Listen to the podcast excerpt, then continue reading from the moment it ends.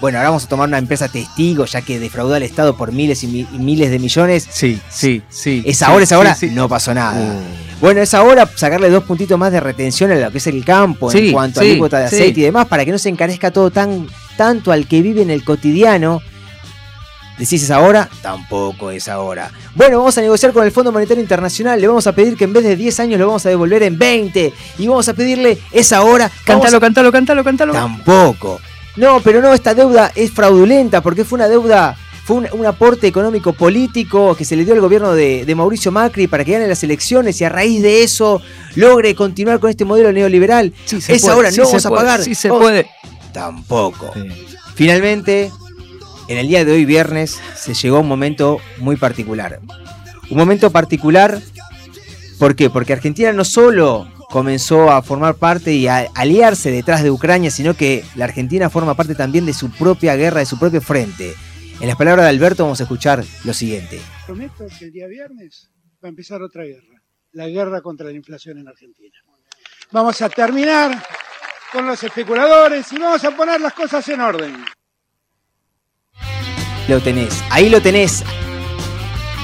Ahí, Ahí tenés lo el tenés momento al- eclosional donde hoy, en el día de hoy, directamente comenzó la guerra contra la inflación. Y la verdad que llega un momento donde uno piensa y dice, bueno, es fácil pegarle a Alberto. Hay un momento donde yo empiezo Sí. a, a- a- a ver, a vislumbrar una de la ruización de Alberto. Y es fuerte pensarlo porque uno en Sí. Alberto ha puesto expectativas, pero que claramente eh, empezó a flaquear por diferentes cuestiones. Quizás, y, te- y- ya te, Sí. te- te permito, digo, pero quizás sabes dónde flaquea uno en las expectativas que uno puso en Alberto, cuando Alberto nunca fue lo que uno espera que sea. Nos pasa por confiar en un radical, viejo. Nos Ahí pasa está. por confiar en un radical. Ahí está toda la madre que el borrego. Y Bueno. nada más que eso. Igual en algún momento yo pienso to- todo, este contexto que hacías y to- toda esta cuestión. En algún momento, ¿estamos seguros que esto es el mundo real y no estamos viendo una película de, de Kubrick? No sé, digo, ¿en, en Matrix, qué estamos? podemos decir que estamos en cableados en este momento en una burbuja de un aceite así asqueroso. Para mí tiene mucho más sentido eso que lo que está pasando de verdad. Sí. Pero es real, porque uno en Alberto esperaba, eh, no quizás en, en Alberto, sino en la pata kirchnerista, ese kirchnerismo más duro, ese kirchnerismo de ley de medios, ese kirchnerismo eh, en esa 125, donde, bueno, flaqueó porque se había sacado un mal cálculo ahí. Martín Lustó le había pifiado con un numerito y tenemos la famosa frase de Cobos, pero era, era un Eh, kirchnerismo flaquearon, sí, que tuvo su 180 movimiento de paro, flaquearon, sí. que tuvo su, su movimiento de, de lucha, su movimiento de convicción. Alberto, cuando arranca la pandemia, tiene una eh, mirada positiva de la sociedad por arriba del 65%. Hermoso. Es el momento de cambios de base. Sin embargo, no se encontró. Te podrán decir que siempre el contexto te condiciona, otros te podrán decir que siempre el contexto de crisis es una oportunidad para generar algún cambio social. No se dio. La cuestión está en que al interior del gobierno todo está partido, todo está dividido. El kirchnerismo con Máximo a la cabeza, de la mano de la cámpora, se termina separando aparentemente de lo que es eh, el albertismo, ese peronismo más radical, más eh, de derecha, más conservador. Y ahí se me disparan dos cuestiones. Por un lado pienso en una jugada política donde si vos estás pensando en el año que viene, el, el año de elecciones sí. eh, ejecutivas, presidenciales, la pata más de izquierda del peronismo se abre para simplemente decir yo no formé parte de ese gobierno, sigo o quiero seguir manteniendo el 30% porque la imagen de Cristina Claro. claramente queda un poco opacada firmando un acuerdo con un Fondo Monetario Internacional que lisa y llanamente nos va a condicionar de acá a muchísimo tiempo. Porque fue un acuerdo que no te viene a condicionar más allá del día a día. Condiciona al país en cuanto a poder tomar posiciones internacionales, a posiciones en el día a día, a que directamente tengas que estar dependiendo de la mirada de Estados Unidos, porque el Fondo Monetario Internacional es Estados Unidos, más allá que te digan Alemania forma parte de China, tenés que hablar con Francia. No, no. El 16% El que manda, sí. y la cuestión de veto la tiene Estados Unidos y formás parte de eso. Es una mirada geopolítica simplemente donde Argentina quedó atado, quedó atrapado y de ahí no va a poder salir por mucho tiempo. Porque aparte no tenés un mango para pagarle a nadie. Y ya vemos las crisis día a día que se van generando en el cotidiano, en movilizaciones en el centro porteño, donde vemos continuamente pidiendo un mango más, un bolsón más, la posibilidad de vivir un poco mejor. Y hablamos de alimentos, no estamos hablando de otra cosa. O sea, las expectativas de poder viajar, de poder irte a otro lado. No, solamente quedó segmentado un pequeño grupo de la sociedad que va a poder seguir disfrutando de esas mieles. ¿Cómo volvimos a esto, no? ¿Cómo volvimos a esto? Ahora sí me preocupa algo, yo te vos que tenés contactos, sos un tipo que se mueve en, en las altas esferas y demás. sí, sí, sí. Muy mi altura más que nada. Exactamente. Eh, ¿Es verdad esta cuestión de que Cristina no le atiende el teléfono a Alberto en este momento? ¿Que le clava el visto en WhatsApp? ¿Es verdad eso? Yo, ¿Vos yo- tenés la posta? ¿Llegaste a ver el celular de Cristina? yo vi cuando se le escribía y dijo, a este Sí. pelotudo no le respondo, dijo A así la textual. mierda. Yo estaba ahí tomando un squeak con ella. Mirá, mirá. ¿Y, Sí, lo- sí. y para el Nesquik lo toma con azúcar? Sí, sí, le gusta, le gusta lo dulzón, me dijo. Uh. Ahora vamos a eso, a ese Datazo. pequeño detalle. Y vamos a. Y, y nos vamos a poner como simples ciudadanos. Hay un momento que decís, dejate de hinchar las bolas. ¿Es real esto? O, o es un chiste y están diciendo, bueno, es una jugada para un grupo de la sociedad donde queda detrás de eso y, termina jugando a, a esa misma partida que hace Máximo al separarse y demás. Entonces, Cristina se despega de Alberto para mantener ese 30% al día de mañana. Meter un culebrón ahí en el medio como Claro, como para disociarse y que, bueno, seguimos juntos pero separados y al mismo tiempo podemos mantener este bagaje de, de personas que nos siguen y demás. O no, o en definitiva realmente está pasando eso. Pero si está pasando eso, hay un momento donde hay una separación de, de tu mente de lo que está ocurriendo en el día a día tremendo. Es terrible que puedas estar en esa discusión. Eh, eh, a veces uno lo, esa, esa escala de, de pelotudez uno lo conoce en concejales, en municipios donde yo no le hablo a este. Y vos decís, ¿de quién carajo sos? Entonces vos decís, bueno, puede ocurrir a este nivel porque son uno más boludo que el otro. Y, y- y cuando hablamos de municipio te pasa de San Isidro, pasando por Verazatí, en cualquiera. Totalmente. En esta no importa esfera- el color. Te da cierto, cierto escosor pensar que esto pueda estar ocurriendo, que esa tamaña pelotudez pueda pasar, pero bueno, Yo creo que es mucho más común de lo que nosotros pensamos. Pasa que no siempre trasciende. Pero deben suceder esta, esta clase de pelotudeces en. Sobre todo en las altas esferas. Ahora, fíjate esta frase que va a decir Manjans, la compartimos y fíjate lo que dice. Nosotros dijimos que íbamos a volver para ser mejores, hasta ahora no lo logramos.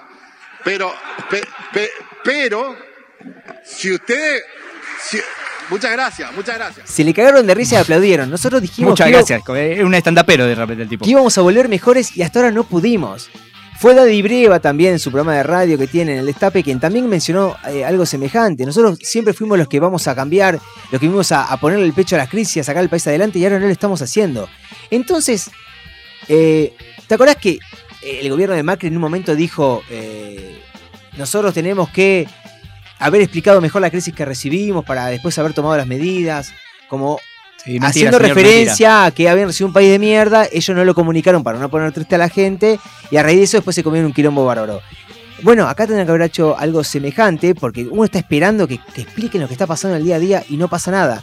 Solamente te dicen que están acordando, que te terminan de cagar por acá o por allá. La cuestión es que sigue todo exactamente igual. Te cambio de tema rotundamente, vamos a compartir las palabras de quién es el canciller de, de el país, ¿no? Quien es Cafiero, quien tuvo Ay, un, lindo que es. qué un es. exabrupto en una conferencia que dio a nivel internacional donde le, le flaquearon el inglés, ¿no? Esto estaba hablando en inglés. Mm. Él después explicó que iba a hablar en castellano, en español, pero después le dijeron que no, que tenía que hablar en inglés. Él tenía su discurso escrito en español, por lo cual tuvo que parafrasear lo que él escribió y por eso le salió tan trabado. Ah, hizo la traducción ahí en vivo. Claro, a raíz de eso, hoy tuvo una entrevista con María O'Donnell eh, por la mañana en su programa de radio y se da este entredicho y se da estas palabras que califican a un periodista también muy reconocido de la Argentina. A ver. La nata says a, a stupid things about me.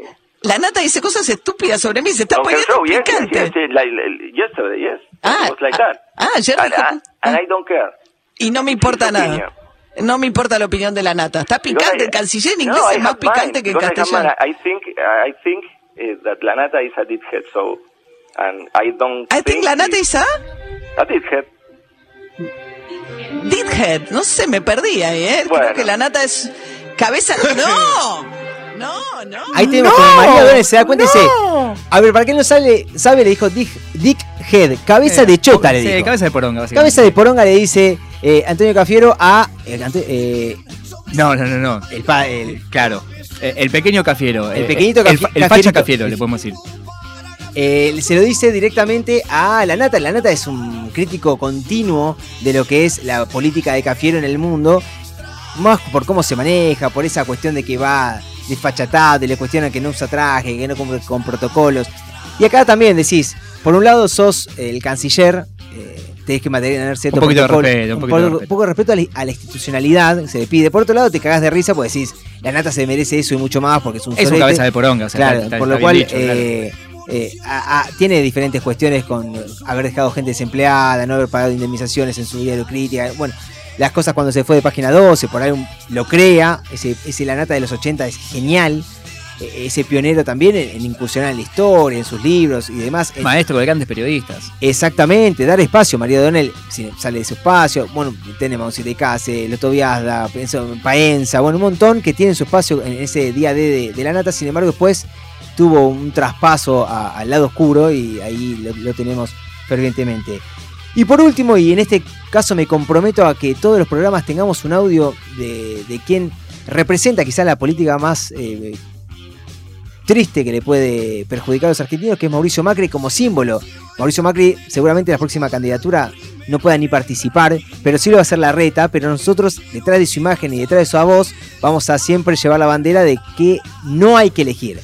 Por lo cual ahora vamos a escuchar unas palabras de Bermúdez, el patrón Bermúdez, eh, quien como dirigente de, Boca señala lo siguiente de Mauricio Macri. La semana Mauricio Macri dijo que Riquelme está arruinando a Boca.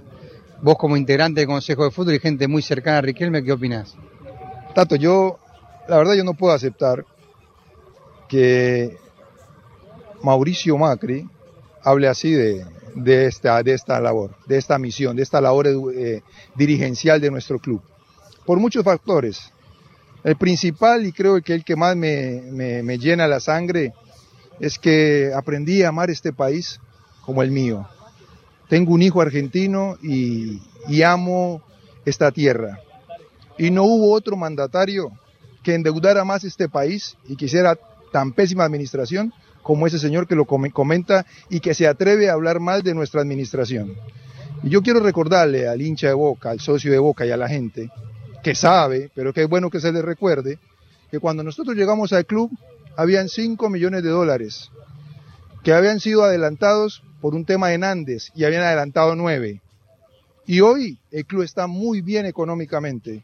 Hoy el club acaba de hacer una contratación de mayor. Bueno, y ahí ya lo tenemos al, al patrón defendiendo la gestión, obviamente, de, de Riquelme y demás dentro del club. Pero sabe, sabe mucho más de historia argentina que, que varios argentinos. Claro. ¿eh? Y, y ya lo cotidiano lo, lo lleva a vivir ese momento y darse cuenta que hay culpables de esta deuda, que después Igual. hay otros atenuantes que no tienen su capacidad o por incapaz o por intereses personales no avanzan en, en- en pos del beneficio de- de- del pueblo argentino en, en su totalidad, pero hay inicios de culpabilidad y es Mauricio Macri y aquel gobierno nefasto que no sabemos si volverá con otras caras, pero con el mismo tinte y ese mismo color. Lamentablemente siempre vuelven. Igual acá, como nos decía Jero mientras escuchábamos el audio, eh, igual que en la cancha el patrón Bermúdez, ¿eh? Salió con los dos pies para adelante, cortó, se llevó pelota, jugador, todo junto. Me encanta, me encanta. Siempre que sea Macri con las piernas bien, al- bien, bien en alto, viejo, vamos.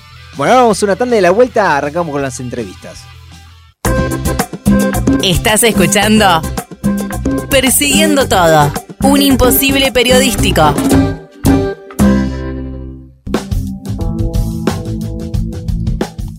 Continuamos en Persiguiendo Todo, versión Año Nuevo, Vida Nueva. Segunda generación. Segunda eh, generación, pusimos, exactamente. Me parece muy bien. Recordá que podés participar en arroba persiguiendo todo con la consigna del día que es, básicamente, nosotros volvimos, ¿qué te gustaría que vuelva? ¿Qué desearías que vuelva? Ahí también nos podés dejar mensajes, solicitudes, eh, fotos, nudes, lo que quieras, eh, siempre y cuando cumplas con los parámetros de belleza que nosotros deseamos, que es todo. Y Va- toda. Sí, básicamente humano, humane. Exactamente. Con eso estamos bien, pero Con- sí, sí, siempre puede haber propuestas, de base, de base estaría bien. Sí, sí, sí, sí. Alguna propuesta de matrimonio no nos ofende. al- Algo indecente. ¿Desearías Una frola. No, no particularmente. Vos estás casado, ¿no? Sí, estoy casado, sí, muy bien. Contento, feliz. Sí, sí, te tiré arrocito ese día, me acuerdo. Exactamente, En lo el tengo en el ojo. ojo todavía. Ay, lo Exactamente. lindo de ese momento es que guardás arroz y después te queda como para apuntar hacia adelante eh, Para y, llenar y- la y olla. guardarlo exactamente, porque es, es un momento muy particular que uno vive. Uno supone que, viste, que la sociedad te conduce al casamiento y al momento de la familia. Casi que te obliga, te, te- te va empujando a, a punta Sí, de. es que yo lo tuve que hacer porque ella me lo pidió. Me lo pidió Obvio. llorando y muy feliz. Ella me decía, Fer, por favor, por favor, Ella se con- arrodilló ante vos y te pidió Sí, matrimonio. sí, ¿no? yo lo recuerdo, pobrecita, ella cómo lloraba, cómo, cómo estaba emocionada cuando me veía, me decía, quiero que seas eh, mi marido, me decía. Yo decía, bueno, dale, puede ser, Lo- déjamelo pensar. Eh, lo pensé unos días, me tomó un momento y después le di el sí. Ah, mira Pero bueno, todavía la recuerdo a ella muy emocionada ahí, contenta. qué feliz. romántico. Le, le mandamos un beso a Lau, que seguramente se estará cagando de risa en este momento. Sí, sí, le mandamos un besito gigante que está cuidando a los pibitos en casa.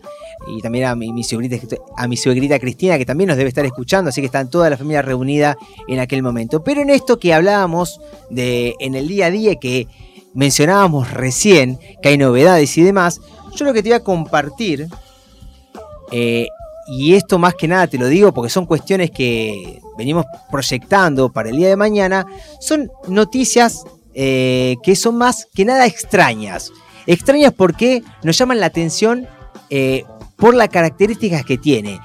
Y en esto, Tare, quiero que vos me comentes algún título, alguna cuestión en particular que digas, "Che, esto es bastante raro, esto es increíble, esto no lo puedo creer. ¿Qué puede llegar a ser? ¿Vos querés alguna noticia de esas que vos decís, ¿qué, qué carajo estoy leyendo? No, no, no, no puedo entender que estas cosas sucedan de verdad. Que esto esté pasando en la Argentina, aunque uno supone que puede pasar de todo en la Argentina.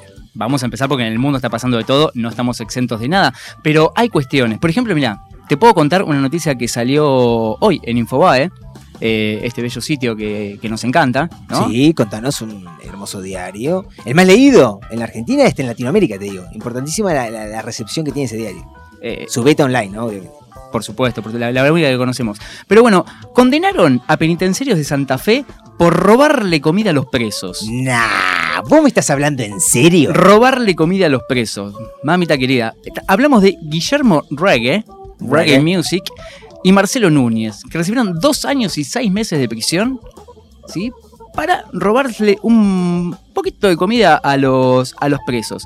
Esto fue el 19 de enero, ¿sí? Ahora hace un, poquito, cuando la encargada del ingreso a la unidad número 5 de Rosario informó las maniobras que realizaron, Guillermo Reggae y Marcelo Núñez, que cargaban mercadería en un auto particular. Para, para, para, para, vamos a repasar. Vos me estás diciendo que un, un penitenciario robó comida de los presos. O sea, nosotros ya suponemos que los presos comen mal. Ahora, fíjate la situación de ese penitenciario que le roba comida a los presos para llevársela a su casa. ¿Qué No sabemos si fue si ir a la casa, si iba a ser reventa, si iba a ser una cuestión de extorsión después. La cosa es que se la, se la estaban cargando directamente en, en el baúl. Mirá, se afanaron, anotá. 8 kilos de carne cruda congelada. Sí. 5, kilos de azúcar, 12 paquetes de yerba, 26 paquetes de aceite, 5 cajas de leche en polvo, 21 paquetes de fideos, un rollo de bolsas, 25 por 35, un rollo de bolsas de residuo y otro bolso de bolsas de residuo.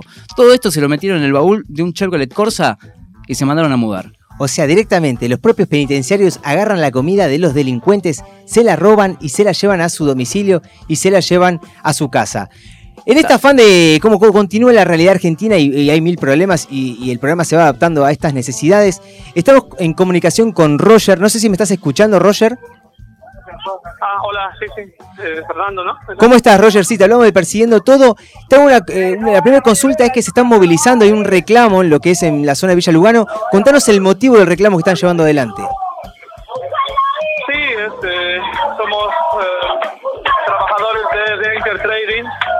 Fábrica textil ahí de Lugano. Y este, estamos en un reclamo, digo, no acabamos reclamo por una mejora salarial. O sea, nada más que eso. mm, Hemos llegado a un punto de los trabajadores que este que el sueldo que ganamos es- uno de los más- bajos de los distintos gremios que se puede decir.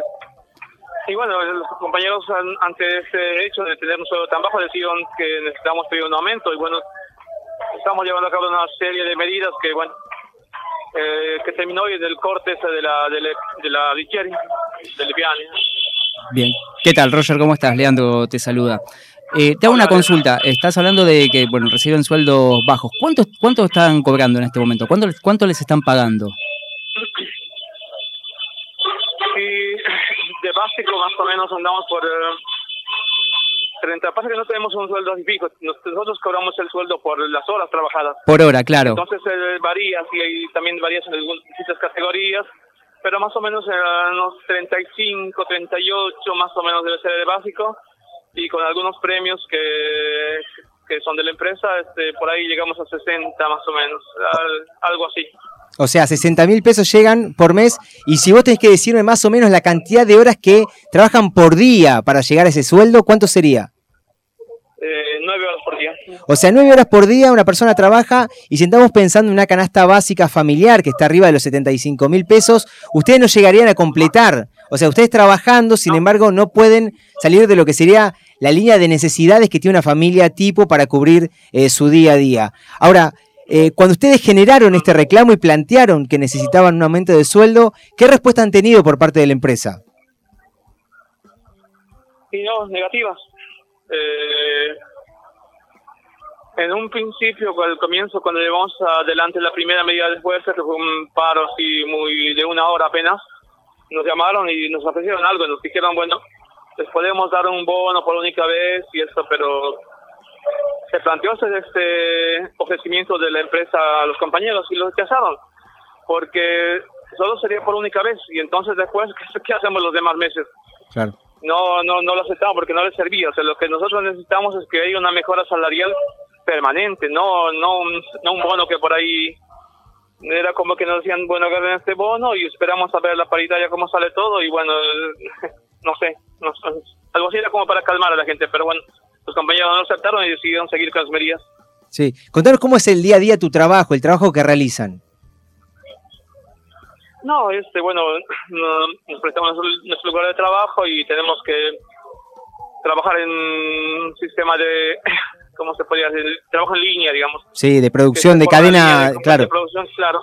Y este, y bueno, los niveles de exigencia son bastante altos, la verdad.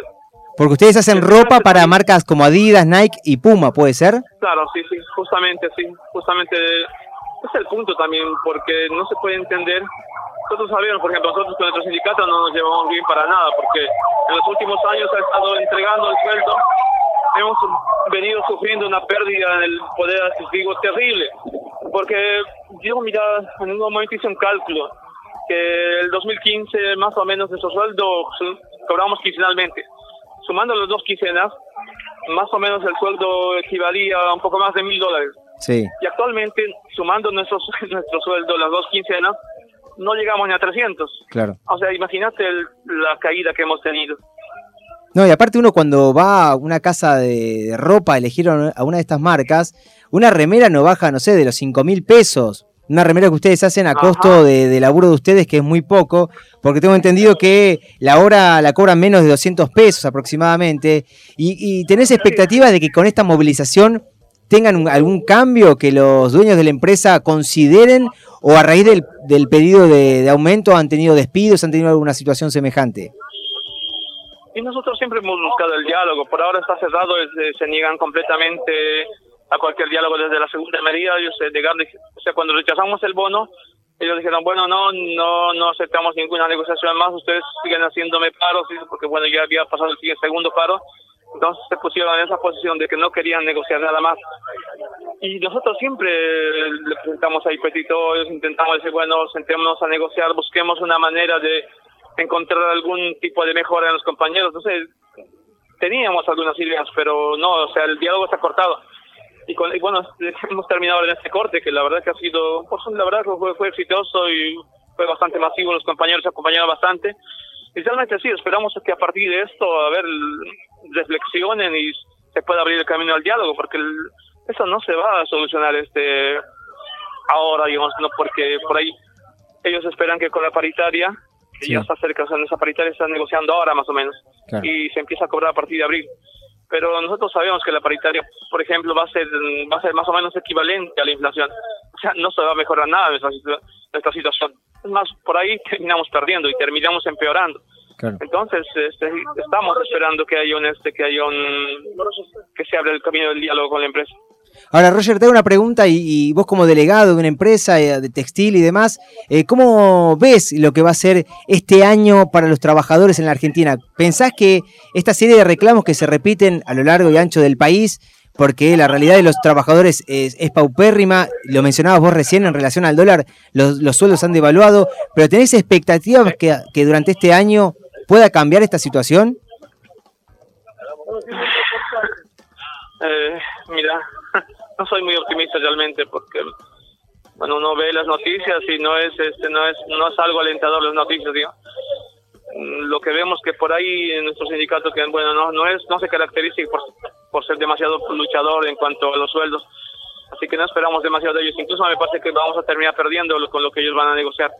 Así que no, no nos queda otro camino que este, que tomar nosotros el, el declaro y buscar la manera de, de este, de mejorar nuestro salario por fuera del sindicato, porque si no, si esperamos que, si nos conformamos con lo que ellos van a negociar, no, este, no, no vamos a mejorar nada. Y me imagino que la situación de los trabajadores en general debe ser más o menos parecida en la mayoría de los gremios. Claro. Bueno, hoy se ha movilizado. ¿Cómo va a continuar lo que es eh, su plan de lucha, por así decir? Eh, ¿Van a seguir movilizándose con otras marchas, quizás para lograr mayor visibilidad? ¿O esperan alguna respuesta? ¿Han tenido algún contacto por parte de la patronal hacia con ustedes? No, en estos días ninguno. Ninguno. Y sí, o sea, de, lo que vamos a hacer seguramente ahora es eh, convocar una asamblea en la próxima semana y bueno, esperamos que por ejemplo este acto que tuvimos hoy el corte, a ver, bueno, provoque alguna respuesta de parte de la empresa que nos llamen a hablar. Y vamos a esperar un par de días y bueno, si no hay ninguna respuesta, vol- volveremos a volveremos a este a juntarnos y a, a definir qué medidas eh, podemos llegar a tomar. Eso definiremos en la asamblea. Bueno, muchas gracias Roger por tu comunicación y esperamos que tengan alguna No, respuesta positiva y que esta situación pueda cambiar. Muchas gracias, Leandro. A- abrazo grande. Abrazo. Chao. Hasta luego. Ahí teníamos la palabra de Roger, quien forma parte de la comisión de reclamos de los trabajadores de costura de la empresa RA Intertrading SA. Eh, Tare, esto, lo que se está viviendo ahora, esto es ahora mismo, estaban llevando el reclamo adelante por la cantidad de personas que estaban siendo condicionadas en su trabajo. Era lo que él decía, 200 pesos por hora, ¿quién la alcanza? Esperan un aumento de sueldo que no sea por paritaria, sino que sea un aumento real. Una cosa que te acuerde, te, vayan aumentando acorde a la inflación, sino que sea un aumento real de, la capacidad de salario. Eh, esta semana me tocó estar eh, en lo que es el acampe que se hizo por diferentes organizaciones sociales y partidos tanto de izquierda como también eh, movimientos piqueteros en lo que es el centro porteño, acamparon en lo que es eh, frente al Ministerio de Desarrollo, en ese edificio que está en el centro con la cara de Vita, y de ahí luego se movilizaron a lo que es el Ministerio de Trabajo, eh, que, que, bueno, está siendo conducido actualmente por Moroni. Me acuerdo del nombre Moroni porque decían el aumento de sueldo está de Moroni, era diferentes pancartas, carteles que había en ese juego de palabras que hacían con quien es el Ministerio eh, de Trabajo. Ahora, fíjate que esta situación no va a cambiar porque lo que mencionamos en el anterior bloque, el acuerdo con el Fondo Monetario Internacional lo que viene a hacer es tomar medidas eh, restrictivas en cuanto a la capacidad que pueda repartirse dinero y el tipo de reclamo que vimos hoy con una movilización, con esto que escuchábamos recién de Roger, cortando parte de la Richeri, después eso genera el descontento de los que van en su auto, por lo cual es esa lucha de pobres contra pobres, ¿no? De clase contra clase, cuando hay un segmento que ni se entera de esta situación, eh, se va a repetir y nada se avisora de que esto se vaya a resolver en el corto tiempo. No sé si vos pensás que esto vaya a cambiar. No creo que vaya a cambiar. Me parece algo que, mencionabas durante la, entrevista, eh, algo muy coherente, que un, sueldo tan bajo de colgar 200 pesos la hora, por hacer un producto que después es carísimo, literalmente cualquier pavada te sale arriba de 5 lucas y ellos no están viendo ni una décima de, del laburo que están haciendo. Y eso es lo que se repite con las grandes marcas que cuando decís, eh, viste que después uno recorre la avenida Avellaneda y se encuentra con las mismas remeras muchísimo más baratas. Sin embargo, eh, eh, sin embargo, lo que sucede es que esa ropa, la que vos encontrás en las casas de deportes que son carísimas, están hechas por personas en un eh, centro de trabajo textil en la zona de Lugano y cobran 200 pesos la hora. Este es el mensaje que te dejo. En el mejor de los casos. En el mejor de los casos. Y Roger estaba formando parte de una comisión interna de una empresa, por lo cual está blanqueado. Claro. Imagínate si el trabajo en blanco están con estos niveles de sueldo. Imagínate lo que están trabajando cientos de personas en talleres clandestinos con condiciones paupérrimas, sin la posibilidad de generar un reclamo y sin la posibilidad muchísimo menos de tener licencias como vacaciones y demás cuestiones. No compren chiqui. Así que esta, exactamente, así que esta es la situación que nos toca a los argentinos. Vamos a un temita y volvemos.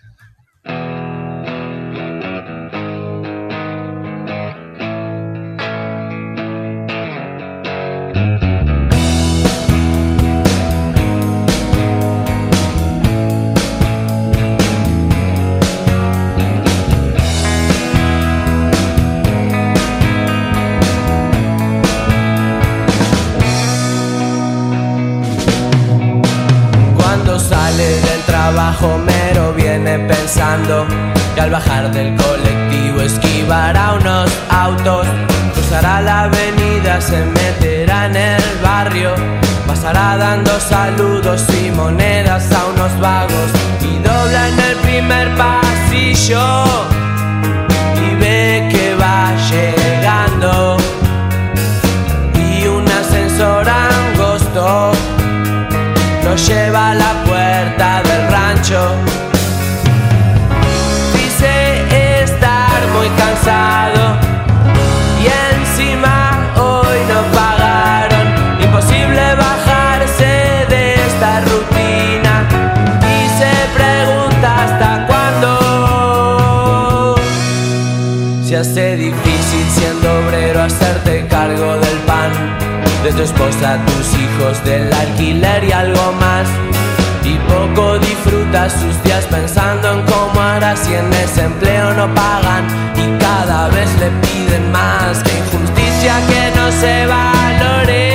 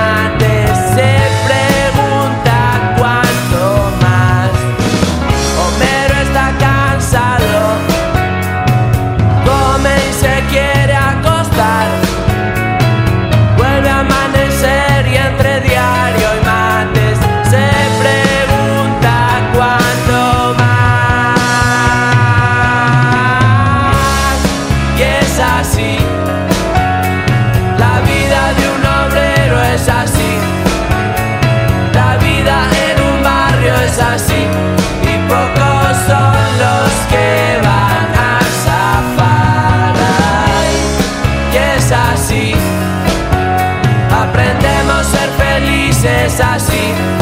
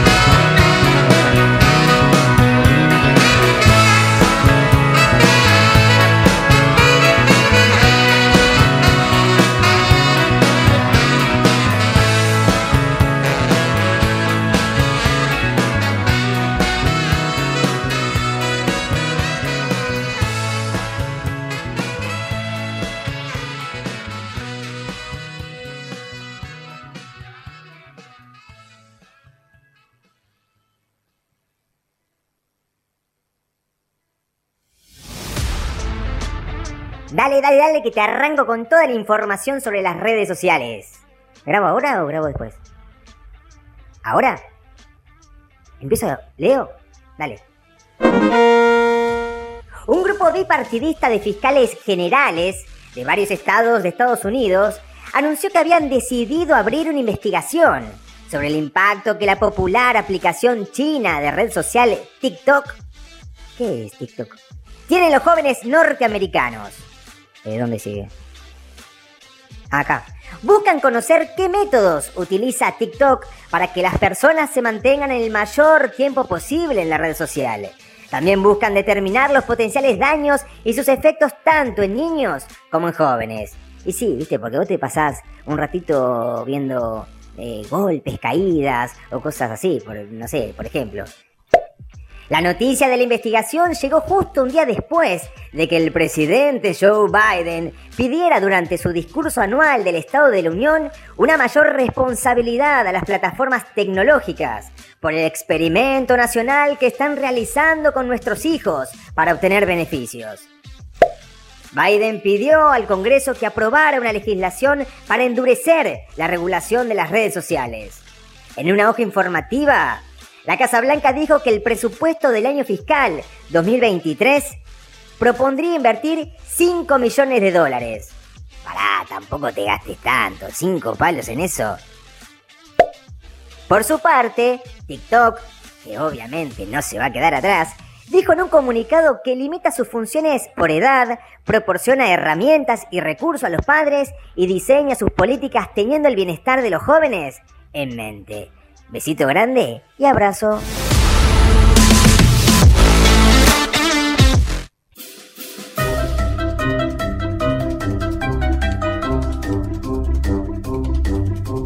Continuamos en persiguiendo todo con la energía desde un principio de este año, de las energías que tenemos que tener para continuar en el día a día, para ir remándola cuando nos levantamos, cuando nos vamos a dormir. Ya son las 19.05 de este viernes, viernes de guerra, viernes que el presidente de la Nación dispuso para el comienzo contra la inflación. Como te decía recién, puedes participar en arroba persiguiendo todo para decirnos qué te gustaría que vuelva, a dónde te gustaría volver, qué te gustaría que, sea en el día a día, más que nada para, para ver qué deseas vos que regrese.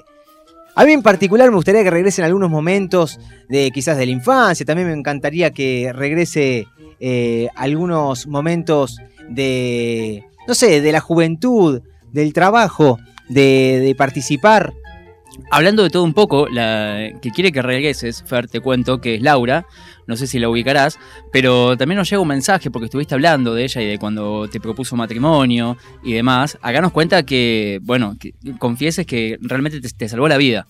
Quiero que sepas que está diciendo que fue lo mejor que le pasó, le pasaste en su vida. Que yo le pasé en su vida. Sí, en realidad Sí, sí. No, sé, yo creo que es demasiado buena en este momento. Ah, no, no, no, no. Dice que no vuelvas más, que te vayas a la. Ah, no, eh, sí. Eso es creíble, eso es más creíble. Ahí va, ahí va, iba, iba más o menos por, por ahí. Pero bueno, nos pueden estar eh, escribiendo en arroba persiguiendo todo o directamente en el Instagram de, la radio, arroba radio la madriguera. También nos pueden ir comentando a ver qué, tienen ganas de, que vuelva. Sí, hablamos recién de cuestiones más. Eh, viste que siempre, como decíamos recién, la infancia, pero algún programa de tele ritmo de la noche, eh, ¿qué más te gustaría? No sé, eh, alguna cuestión en particular.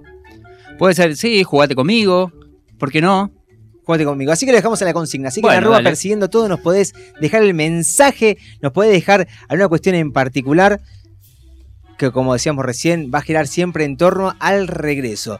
Después es una tarde hermosa, es un día muy particular para todos nosotros porque volvimos a tener esta posibilidad. Recordá que en Radio La Madriguera tenés la posibilidad de cumplir tu sueño, la posibilidad de participar y tener tu programa de radio, tener tu momento de de oratoria, de pasarla con amigos, de disfrutarlo, de hacer lo que más desees. Cualquiera puede hacer, puede hacer radio, ¿no? Eso está, queda evidenciado con, este Persiguiendo Todo. Cualquiera que tenga ganas se acerca y puede venir a Radio La Madriguera a hacer su propio programa. Nosotros lo corroboramos en el día a día y esto es particular y esto es clave más que nada porque tenés la posibilidad de venir acá y tener tu momento. Ahora estamos en comunicación con María Elena Leusi, quien forma parte de la Asociación Víctimas de Violación. ¿Cómo estás, María Elena? Buenas tardes, ¿cómo están? Bien, muy bien. Eh, eh, una situación que se ha vivido en este último tiempo donde a raíz de un hecho que ocurrió eh, en Palermo despertó el llamado y la atención de muchos y muchas a raíz de lo que estaba ocurriendo con una joven que fue violada. Ahora, me tocó conocerte, me tocó charlar con vos y vos me decías que esto no es un hecho aislado. Las violaciones, tanto en lo que es Capital Federal como en lo que es el conurbano. ¿Son un hecho aislado o vos lo vivenciás, sabés de situaciones que ocurren más cotidianamente?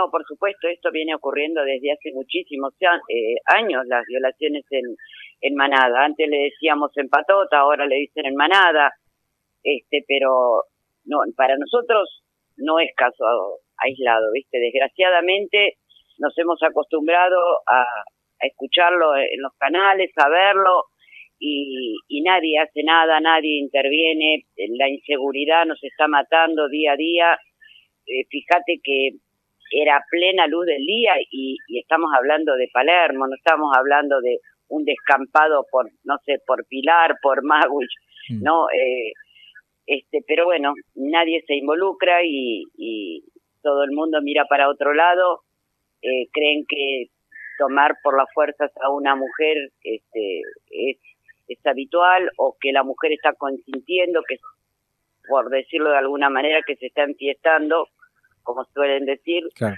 este, y no es así, ¿viste? Quien toma tu cuerpo por la fuerza te está violando directamente, ¿no? Ahora, Marielena, en este último tiempo y, y- englobamos el, el periodo de, de- de aislamiento, de pandemia, ¿los casos de violación aumentaron, se mantienen en el mismo margen histórico? ¿Cómo lo, lo analizás?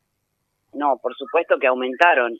Vos fijate que las criaturas, todo lo que es intrafamiliar, estamos hablando de un 90% de los abusos sexuales. Quedaron todos en manos de los abusadores sexuales, todos aislados. O sea, le entregamos a los menores, a las chicas, este, también a los violentos, ¿no? Se las entregamos a las víctimas en bandejas servidas.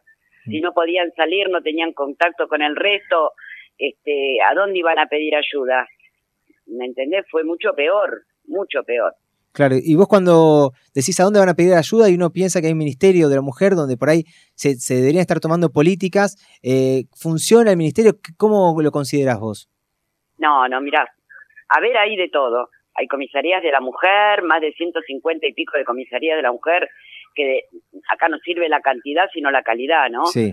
Eh, y con los ministerios, cada gobierno inventa para poder meter familiares, amigos o, o- o algún este acomodo político que, que han este han hecho en campaña eh, y arman arman para tener este un sueldo para te- para figurar viste eso Sí. para quedar bien eh, diferentes ministerios está el observatorio que lo hizo el gobierno anterior este otro gobierno de ahora lo sostiene está la casa de la mujer está la casa del encuentro está la casa el ministerio la fiscalía está todo Sí.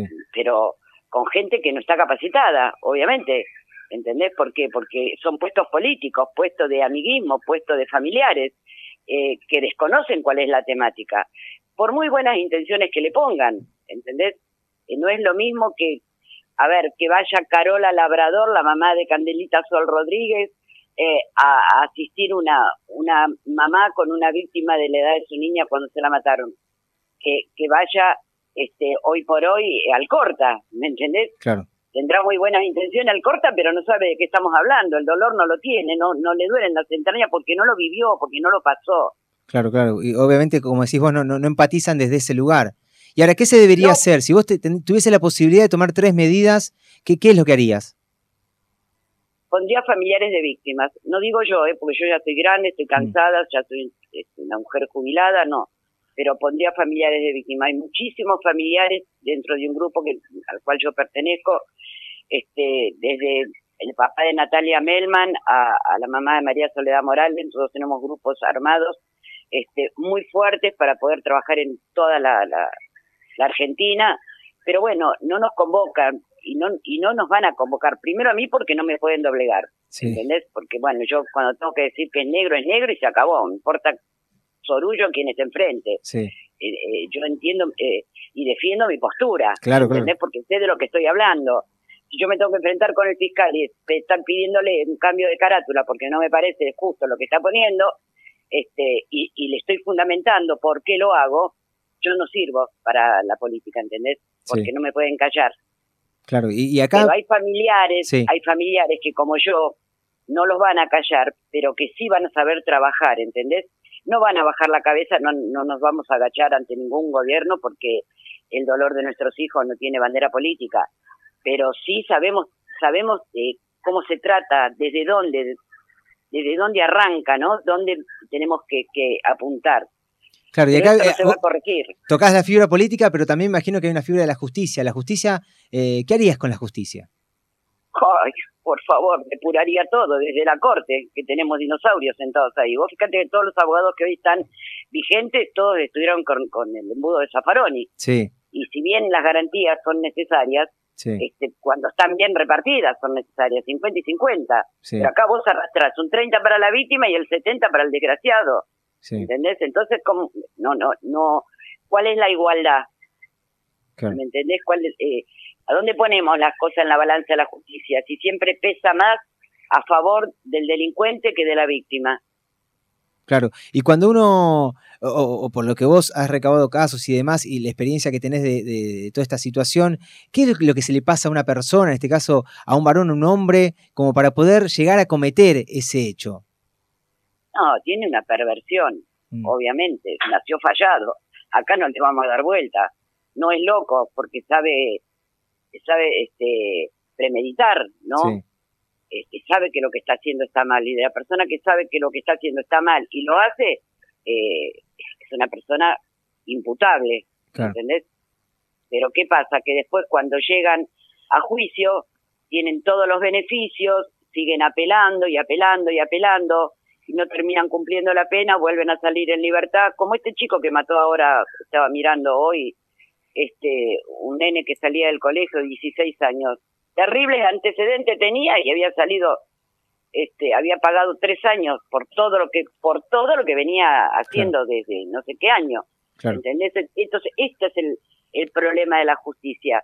Quien violó a mi hija en el año 2001, Sí. en aquel momento que estaba el 2 por 1 todavía no había sido derogado, este tiene el beneficio del 2 por 1 por lo cual este año que pasó, el 2021, le otorgaron la libertad cuando en aquel momento, en el año 2003, se le dieron 37 años y medio de cumplimiento efectivo con accesoria de reclusión y ya está en libertad. Sí. ¿Vos pensás que se curó después que violó setenta y pico de chicas que él confesó? ¿Vos pensás que está curado?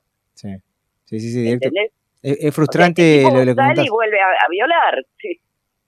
Y, y no ves eh, que en el corto tiempo esta situación, tanto desde lo judicial como de lo político, vaya a cambiar. No, no, no, no. No va a cambiar porque fíjate que asumen otros gobiernos y traen su gente y también empiezan a joder a tocar la justicia, a tocar el poder judicial y acomodan a fulano, a mengano. ¿Por qué? Porque les es favorable a las causas que, que, que dejan o que traen, ¿no? O sea, eh, todos nuestros políticos son sonajeros, gordo. ¿Qué querés Claro. que? Ahora, María Elena, vos con todo lo que contás, y obviamente que, que la mirada que uno tiene eh, de lo que contás es eh, desazón, tristeza, porque piensa que a futuro no hay, no va a haber un cambio de, de esta situación actual. No, Eh, yo tristeza no, eh, tristeza no, porque yo sigo en pie, yo sigo Ah, ¿sabes? trabajando. A eso iba. ¿Qué es lo que a vos en el día a día, porque me contabas de cómo le pones el cuerpo a toda la situación en el día a día, qué es lo que te da esa energía, esa fuerza? Porque vos le pones el cuerpo a, a- a- a la asociación y demás. y, y claro, defender mis pares, Mm. dejarles o intentar dejarle herramientas a mi nieta. Yo tengo cinco nietas mujeres, Sí. ¿entendés? Entonces trato de dejarle más herramientas para que el día de mañana si algo le sucede, o a mis bisnietas, qué sé yo, Sí. que pueden llegar a tener mis nietas, y nenas o varones, ¿entendés? Entonces dejo, her- quiero dejar herramientas, no quiero haber pasado por este mundo y si Dios me dio esta tarea, este, no, no haber hecho nada, ¿entendés? Sí, sí. ¿Y pensás que de otros sec- sectores ponen el cuerpo como vos? por lo menos en el grupo en que nosotros armamos con familiares de víctimas, este, y, y te digo, somos muchísimos y, y mucha gente que ha sido este, mediático los casos por, por Sí. las aberraciones que le pasaron a sus hijas y, y estamos en eso, ¿no? O sea, cada una desde su lugar, no no tenemos sueldo, obviamente. No, no, exactamente, claro. Por eso digo, A pecho y espada, ¿viste? Claro, y uno, Pero- y uno, eh, uno parte, y te, y te hablaba de, de- de la parte judicial, porque me han- más de una vez me ha tocado conversar con familiares de víctimas y demás, y, y hablan de esta, eh, como esa segunda violación cuando van, acceden al sistema eh, judicial Claro. y tienen que contar y recontar, y, y- y nunca son contenidas, y nunca son, eh, em- nunca desde ningún lado, perdón, desde ningún lugar se empatiza como, con la víctima. Eh, ¿Eso es así? ¿En el día a día es así? Es tal cual. Primero te viola un desgraciado y después te viola un sistema este perverso, ¿no? Machista, este garantista, pero siempre a favor de- del reo, no a favor de nosotras. Por eso tenemos que seguir trabajando para poder llegar a juicio, acompañarlas, contenerlas en el momento que pasa el juicio. El trabajo es muy duro, gordo, no es tan fácil como parece, ¿viste? Vos te tenés que levantar si te suena el teléfono a las 2, 3 de la mañana porque alguien googleó este, qué hacer con una víctima y te llaman y, y muchas veces me han llamado de comisarías este, porque no sabían cómo contener y cómo asistirlas. Después tenés que llevarlas al hospital público después de pasar por el, el médico forense y ver que las puedan medicar, viste que Mm. en varios casos las chicas quedan internadas porque son menores, porque son chiquitas y, y bueno, hay que medicarlas para prevenir cualquier este, enfermedad este, infecciosa y, y un embarazo no buscado. O sea, el trabajo es mucho. Claro. Terminás este, viendo cómo sale el sol y recién ahí vos podés decir, bueno, ahora sí me puedo ir a mi casa tranquila, está medicada, la denuncia está tomada como correspondía, eh, ya se la hisopó, se le tomaron todas las muestras, este, bueno, ahora a descansar Claro. hasta que Y, y yo me imagino- hay- la fiscalía. Claro, hay un daño físico y un daño obviamente eh, eh, mental y, y pasa que ahora uno se va enterando diferentes personas que van contando con el correr de los, de, de los años o que han tenido la capacidad de contar lo que han vivido de chicos o de jóvenes y demás. ¿Qué importancia tiene poner en palabras lo que uno vivió? y sacarte esa mochila de silencio, de dolor que traías, la culpa, ¿entendés? Porque cuando uno era chico, yo ya tengo casi 70 años, imagínate que cuando este, nosotros éramos chicos esas cosas no se hablaban Sí. y, y yo me acuerdo que era muy chica y mi mamá hablaba del caso de, de Mirta Penjeret y, y me hacía salir al patio a que fuera a jugar porque lo charlaba con mis abuelos, con mi papá y, y no nosotros no podíamos escuchar eso, ¿entendés? O sea, siempre existió, siempre hubo. Eh, hoy se puede hablar más porque ustedes, los medios, nos dan la oportunidad de poder decir lo que realmente está pasando, que no se tape.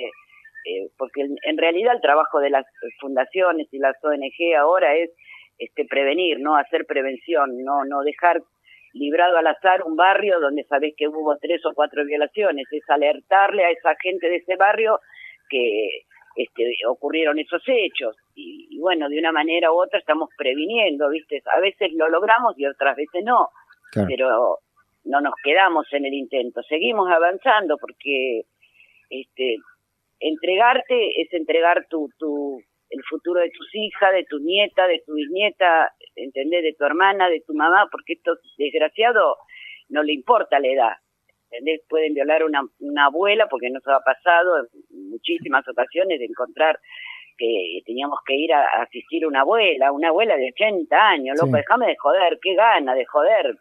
Claro. A eso tenés que poner en el obelisco con 20 ladrillos y, y ya está, ¿viste? porque ese tipo no sirve más, Claro. ¿entendés? Y le estás dando el beneficio todavía de que siga vivo, que vaya a la cárcel, eh, que lo, lo- los familiares le lleven comida, que, que después este tenga todos los beneficios, que puede estudiar, le pagan por estar ahí, o sea, le- encima le pagan, porque si trabaja dentro del penal le pagan, y ¿por qué no trabajaste afuera y te dedicaste a, a no joder gente? ¿Entendés? Tal cual. Eh, todo está mal, todo está mal, ¿viste? Bueno, muchísimas si gracias. las cosas funcionaran bien, nosotros cerramos la persiana, ¿entendés? Eh, eh, que sería lo, lo ideal. Te agradezco, María Elena, por este ratito entonces. No, gracias a ustedes, querido. Beso grande. Ahí pasó María Elena Leusi, quien forma parte de la Asociación Víctimas de Violación. Ahora vamos a un temita y volvemos.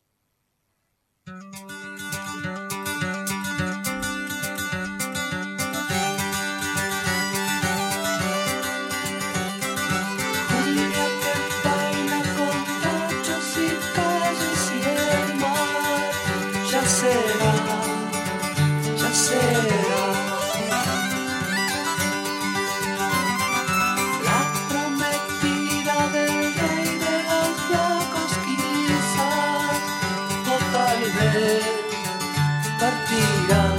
Hey!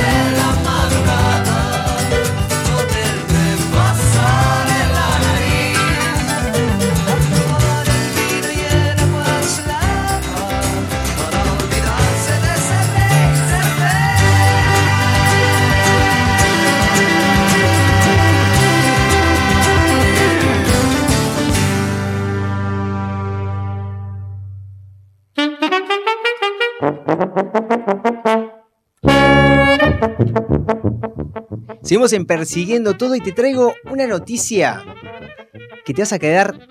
No te quiero decir que te vas a caer de orto, pero te vas a, a sorprender un montonazo. ¿Sabes por qué? Quiero aprender algo nuevo, a ver.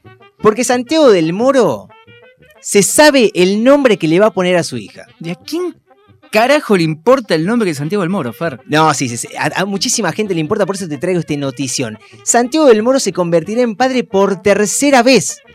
¿Y a quién carajo le importa, Fer? Junto a su pareja María José Sánchez. Fer, no me importa el nombre de la pareja de Santiago del Moro, no me importa la hija, no me importa Santiago del Moro. La pareja está a punto, ambos, está a punto de conocer a su nueva nena que van a hacer en los próximos días. ¿Qué? Me importa. ¿Sabes por qué? ¿A vos te importa, Jero? No, a Jero no ¿A alguien me le importa. importa A- a- esto? A, mí no me importa. A vos te importa, evidentemente, porque lo estás contando, Fer. Sí, estamos compartiendo acá en la página online de Caras. Porque Santiago del Moro se va a convertir nuevamente en padre. Ya es padre, no es que reasume su cargo, sino que directamente nace una nueva persona a formar esa hermosa familia.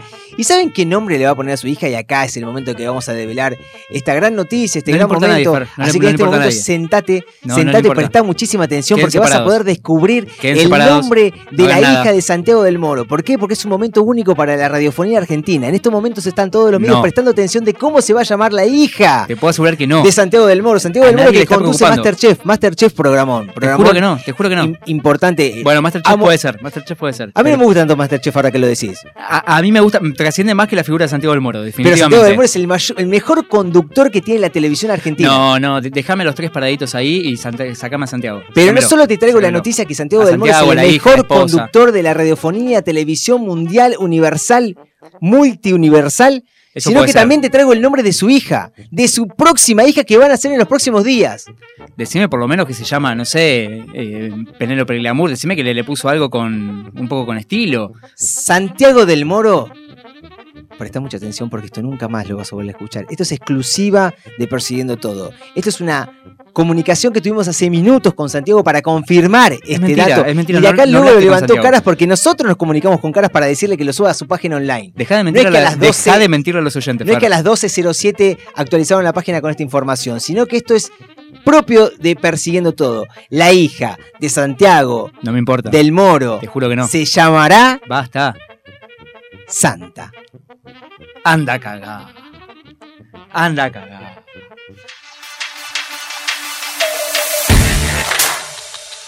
Hola, hola, ¿qué tal? Yo soy Pampito y te voy a contar algo sobre ciencia y tecnología, bro. La semana pasada, el rover chino Yutu-2 envió impresionantes fotos del otro lado de la luna, o como nos gusta decirle en las canitas, el lado oscuro. Tiene más onda. Las imágenes fueron publicadas en Art Space, un canal de divulgación científica en idioma chino. ¿Quién carajo va a leer eso?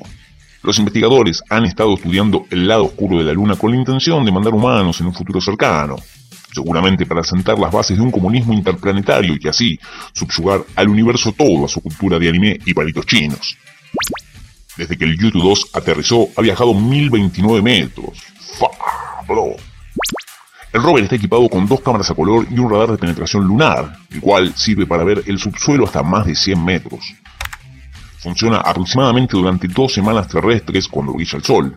Luego se apaga para durar más que la fría noche lunar. Esta fue la pastilla de ciencia y tecnología, bro. Hasta la semana que viene, comunistas.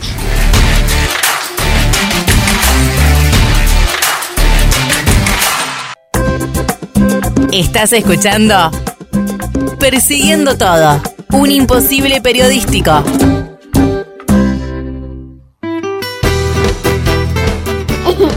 ¿Qué programa choto que están haciendo?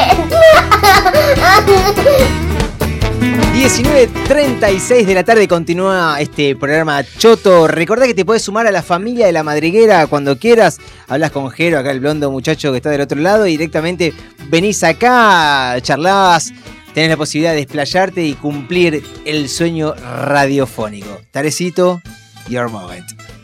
Sí, eh, primero le quiero mandar otro beso a Cata porque sé que es un programa choto, pero sé que nos escucha, nos escucha siempre. Sé que le- Fanatizada está con el le, le mandamos un abrazo. Prontamente la vamos a tener acá en el estudio, me imagino. Sí, sí, que venga a insultar, estaría bueno. Sí, no- nos va a hacer rucha al piso, vos sos consciente de eso. Sí, sí, sí, sí. Lo único que le falta es eh, directamente asumir el control de todo. Pues ya el control de la casa, del mundo lo tiene, va a venir acá y se va a apropiar de lo poco que está. Así que directamente viene por todo. Así me gusta, así me gusta. Esperemos que, esperemos que no venga por la música, porque a eso nos vamos a, a dedicar en Me dijo, este- me dijo que este te lo va a dejar eso. Eso me, este me lo va a dejar. Bueno, menos mal, menos mal. Porque, pues no sé si sabías, Fer, pero un día como hoy, vamos a recordar siempre lo que pasa un día como hoy.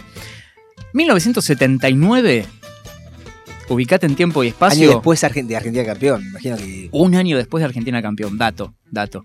Eh, con la camiseta de Gimnasia El Clima de la Plata, Sí. el delantero Carlos Zapaquercia, Conocidísimo. ¿sí? doble P, doble Q, un quilombo ese apellido, marca el gol más rápido de la historia del fútbol argentino. Rapidísimo. Rapidísimo. En un empate 1 a 1 contra Huracán, lo hizo en apenas 5 segundos. O sea, se inicia el partido y a los 5 segundos hizo el gol. a los 5 segundos clavó el 1 a 0.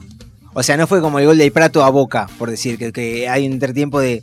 Claro, por ahí ya, ya estaba ya empezado. estaba iniciado el partido. No, en este caso Ya fue el 1 a gol 0 más River. rápido. Este fue el más rápido de la Sí, sí. historia. Creo fue que que te quise tirar un golpe ahí como para, para que lo asumas, gol de Prato, pero.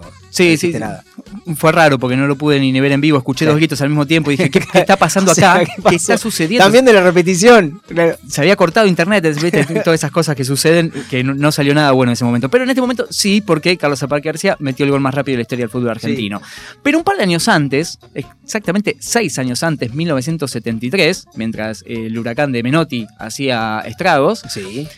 el otro delantero, Eduardo Mangioni, Sí. marcaba tres goles para el Rojo Independiente, que seguramente mañana va a pasar algo parecido.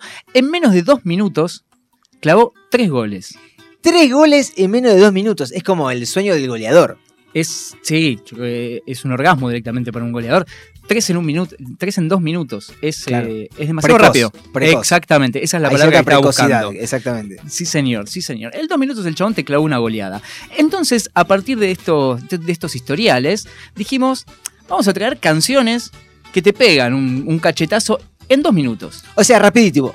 Rapidísimo, no tenés tiempo a despertarte que ya terminó. Ya te Ah, golpeó. o sea, cuando ya te pisaste a levantarte de la silla, a mover el esqueleto, ¡pum! se terminó. Exactamente. Volver a la mesa, como que, "Ih, que me quedó cortito. Pero ese es el tema, ese es el fin. Totalmente. Y hay muchos que vas a decir, no puedo creer que este tema dure nada más que dos minutos. Me estás jodiendo. Porque trasciende generaciones, años, siglos de historia musical. Vamos a escuchar el primero que seguramente lo tenés de alguna que otra cosita, nada más que dos minutos y mirá la cachetada que te pega. A verga.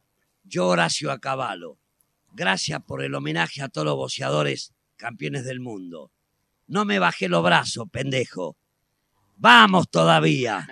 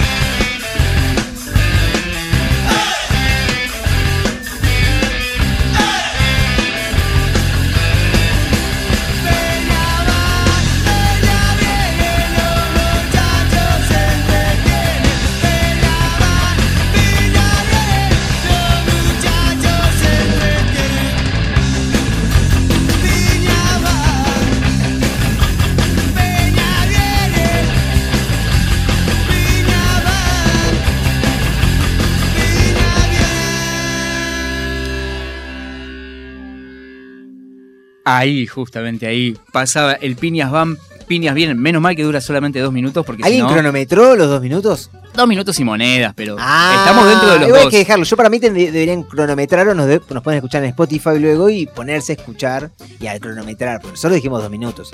Para mí que lo debería chequear. Sí, para mí es fácilmente chequeable. en- Entras a YouTube, entras a Spotify. No, porque entren en el- Spotify con nosotros directamente. Ah, eh, está bueno que nos cronometren. Persiguiendo todo que ingresen, que esto obviamente el programa lo pueden repetir, escuchar todos los días, las 24 horas del día, repitiéndolo en, en- en loop directamente. Pero por supuesto, además no solo en Spotify, nos puedes escuchar en Anchor, Mixcloud, iBox. Qué lindo, cuánto inglés. ¿Vas a la misma escuela que el artiller? Sí, nivel bajo, siempre Ah. inglés. Vos, vos estabas en un nivel más avanzado, yo lo sí, recuerdo. sí, pero. No te- no te sirvió para nada, No, no, no yo te pedía que me para bajen, me bajen de nivel, pero bueno, ahí, ahí quedó mi inglés, trunco. Yo llegué hasta nivel cafiero. Hasta ahí, hasta ahí tengo, hasta ahí tengo y la, más o menos la, piloteo. Pero hay gente que, La última, por favor, El, el- el- el inglés de Macri, ¿dónde estaría? Porque también está en, ese, en misma escuela. Sí, ya, era un po- poquito más bajo, pero lo habla con más confianza. Claro, es como es una cuestión de actitud, se diría. Exactamente, exa- es, una, es una cuestión de actitud, sí señor. El, que- el quien habla en otro idioma tiene que mandarse. Sí, tiene que remar. Y sabes que en algún momento vas a decir una boludez, Sí, sí, sí, algo, algo se te va a escapar. Pero a los que no se les escapa nada, en ese sentido en el inglés, justamente quizás porque nacieron en Inglaterra, y porque también en dos minutos han pegado, han pegado un, te- un tema que ha revolucionado el mundo, te diría.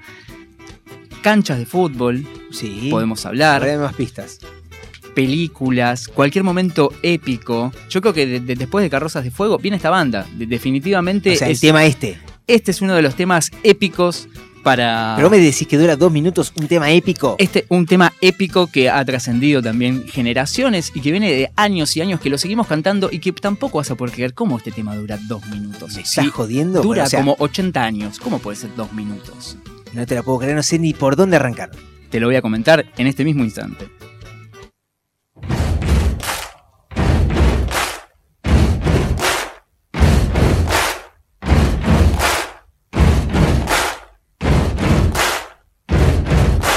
Buddy, you're a boy, make a big noise playing in the street. Gonna be a big man someday. You got mud on your face, you big disgrace. Kicking your can all over the place, singing, We will, we will rock you. We will, we will rock you. Buddy, you're a young man, hard man, shouting in the street. You're gonna take on the world someday. You got blood on your face, a big disgrace, waving your banner all over the place. We will, we will rock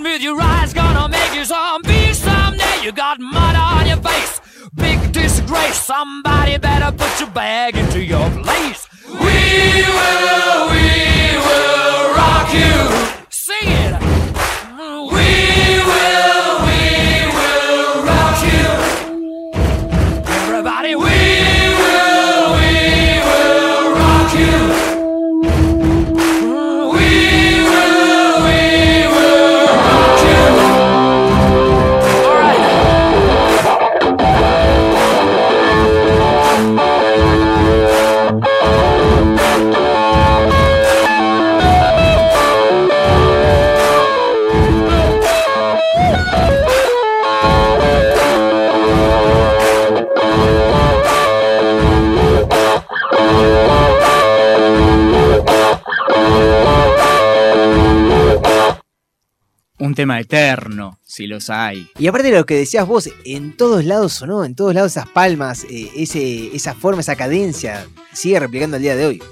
Definitivamente, y se escucha todavía en, en algunas canchas y en, en algunos lugares. Y ni hablar de que es un tema que te deja bien arriba, unas ganas de salir a, a A jugar, ganar a un torneo, golpear. a ganar un clásico. En esta fecha de clásicos, a ganar el clásico. Qué ganas de jugar un torneo de bridge en este momento. Sí, en este momento y representar a la Argentina. Me encantaría, se- sería un sueño. Y por ahí lo podés cumplir. Tenés que ser presidente primero y después lo cumplís.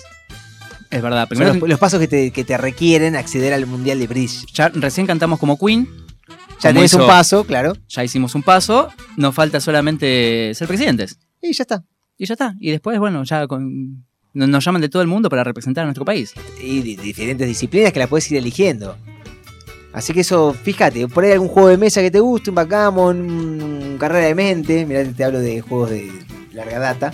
Eh, me gusta, me gusta el carrera de mente. me gusta, el me carrera de mente y el skip porque te, te, te, te, aprendés las respuestas, ¿viste? que son, Ay, hay que estudiar, hay las estudiar. cartas, la, Claro. ya está y vas a participar. Cuestión de eso. Es cuestión de eso, es cuestión de eso, de, de participar y de, de ir probando. Como por ejemplo eh, Fito Páez, que probó un, un tema de un tema de sui generis, en realidad, que también es otro de esos temas lindos que te dejan un poco manija, que, que dura muy poquito. Y aparte de Fito tiene eso de poder reversionar y darle esa novedad a cualquier tema. Sí, también porque es el hijo pródigo de, de Sui Generis, por lo cual lo tenemos ahí siempre firme al pie del canón con, con Charlie, con Nito y, y, te Y es raro, eh, es raro pienso en temas cortos, ¿no? Porque no sé ¿qué cuántos temas cortos tienen en esa época, eran más bien largos, más extensos, ¿o no? Había un poquito de todo, ¿eh? Pero Claro. sí, sí, la mayoría eran temas bastante, bastante largos, pero Charlie te metía esas cosas, esos punchis en un minuto y medio, en dos minutos, como el tema que vamos a escuchar ahora, que es Estación de Sui Generis por Fito Páez desde El Colón.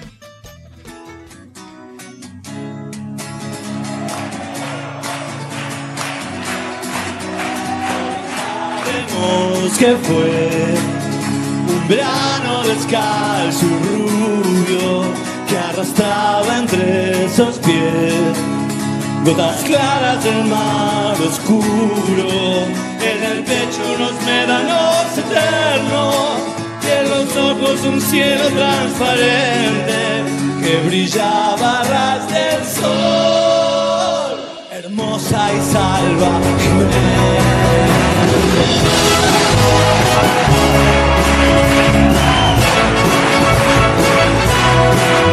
Todos sabían que tenía una eterna compañera que reía y se entregaba desnuda sobre la arena cuando estaba en algún sueño para despertarse dentro de su dueño a quien le daba su amor hermosa y salvajemente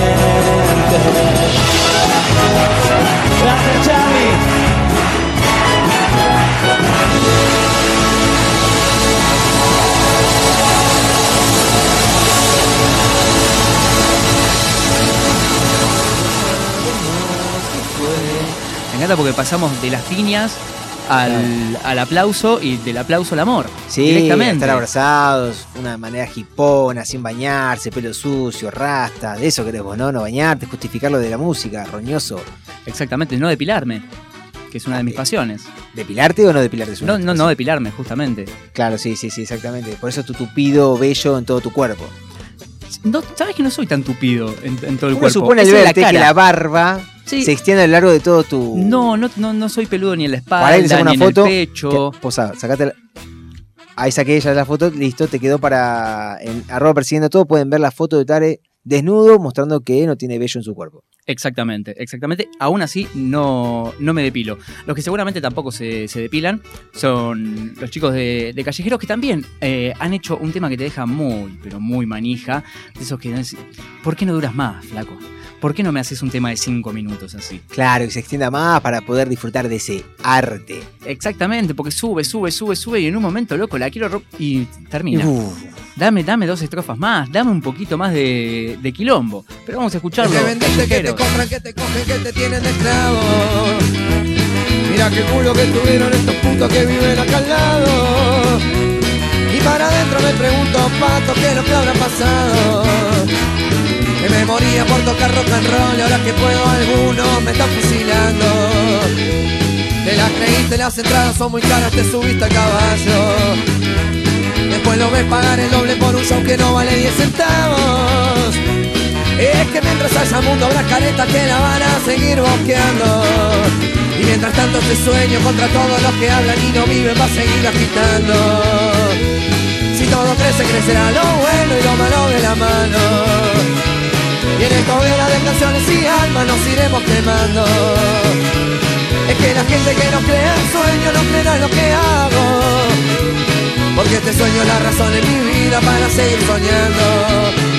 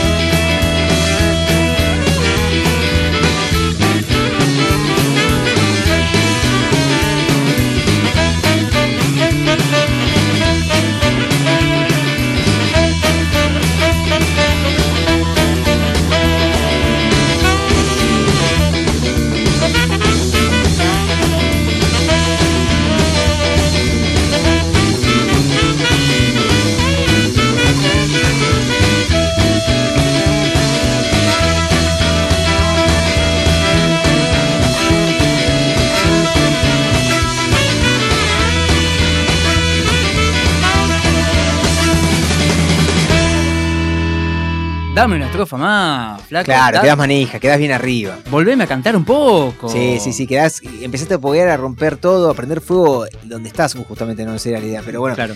justamente a destruir todo de, con una energía positiva y Exactamente. esto. Y, me se termina y se termina con esos vientos hermosos ahí, ahí dando vuelta.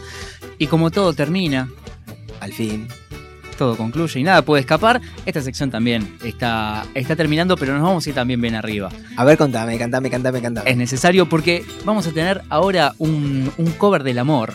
¿sí? A ver. Del baile y de la vida. Ve que bien. Esto es para Elisa, de Beethoven a Pablito Lescano. Qué linda De la cumbia al mundo. Dale, dale, dale, dale, dale. ¡Arriba dale, la mano dale. que viernes!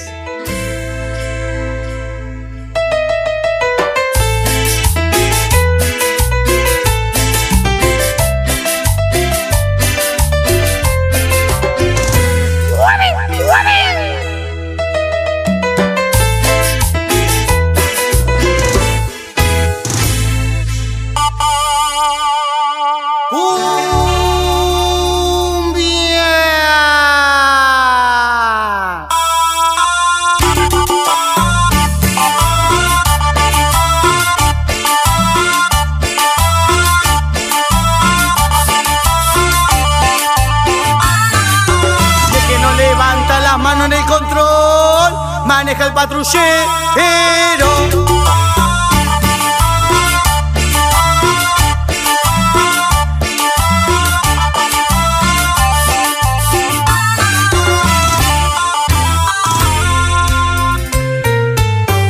la mano bien ahí, te miré.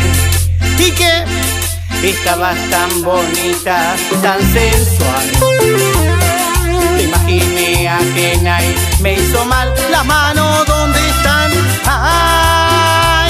Amor. Ay, ay, qué dolor. Qué tarde comprendí. Contigo tenía todo y lo perdí. La mano ahí y estos celos me hacen daño, me enloquecen. Jamás aprenderé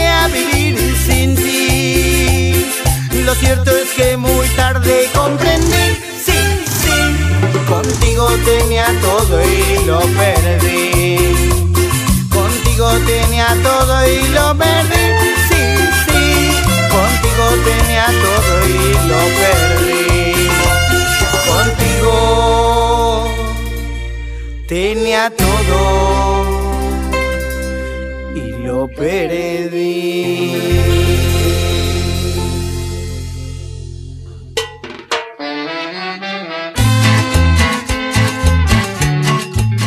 Que esta música me encanta. Esa introducción de vientos. Sigo, sigo enamorado de esa canción, de esta canción, de la Lo que intro- me la sube. No, no, es un temón.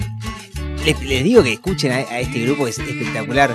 El Trujillo busquen. Chico Trujillo. Chico Trujillo y ahí van a encontrar desde Vamos lo que- persiguiendo todo. Sí, nosotros te amamos a vos, Catita, te mandamos un beso gigante. Mua. Así que de esta forma, de esta manera, ya son las 19.56.40. Le vamos dando un cierre a esta segunda generación de Persiguiendo Todo por Radio La Madriguera.